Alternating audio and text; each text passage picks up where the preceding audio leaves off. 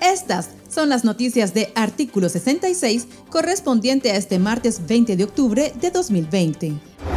La situación de Nicaragua y la de Venezuela son los principales temas que se abordarán en la 50 Asamblea General de la Organización de Estados Americanos, OEA, que se celebra este martes 20 y miércoles 21 de octubre, pese a que el canciller Tenis Moncada rechazó la iniciativa por considerarla injerencista. Los países miembros analizarán la situación del país de cara a las elecciones presidenciales en noviembre de 2021, tema propuesto por Canadá, Chile, Colombia, Estados Unidos, Paraguay y Venezuela de la delegación de Juan Guaidó.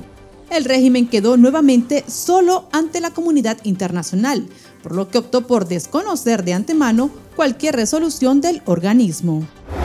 Mediante una publicación en Twitter, el secretario de Estado de los Estados Unidos, Mike Pompeo, envió un mensaje claro a las naciones miembros de la OEA, en el que afirma que es compromiso de ese organismo lograr el restablecimiento de la democracia en Nicaragua. Además, recordó que la dictadura ha respondido con balas, represión y cárcel a las demandas del pueblo.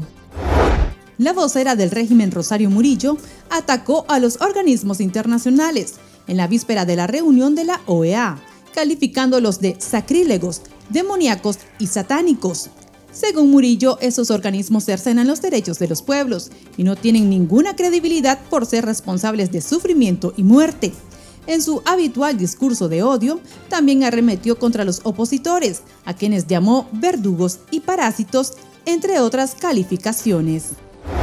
Luego del discurso de Daniel Ortega en el que afirmó que su régimen no tortura ni viola los derechos humanos de los presos políticos y que además las cárceles están abiertas para todas las familias, la abogada Jonarqui Martínez, asesora legal del Comité Pro Liberación de Presos y Presas Políticos de Nicaragua, dijo a artículo 66 que el discurso no está de acuerdo con la realidad y es una burla para las víctimas y para el pueblo.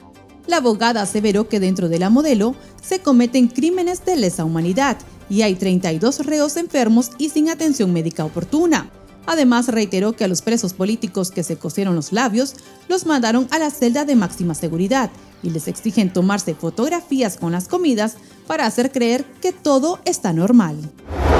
Los abogados de la Comisión Permanente de Derechos Humanos, CPDH, se presentaron este martes al sistema penitenciario Jorge Navarro de Tipitapa para constatar in situ la situación en la que viven los secuestrados de la dictadura. Sin embargo, los funcionarios del penal no les permitieron el acceso, a falta del permiso extendido por el Ministerio de Gobernación, por lo que se dirigieron hacia el MIGOP, donde entregaron el escrito de solicitud, el cual fue recibido, pero no sellado, señalaron los abogados.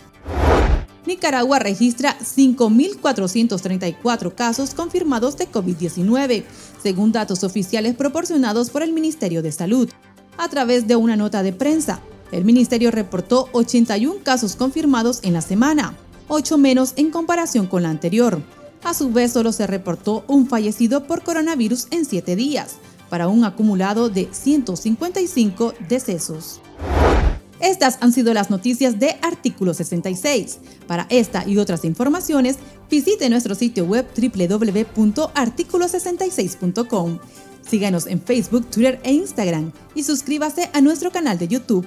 Les informó Gabriela Castillo.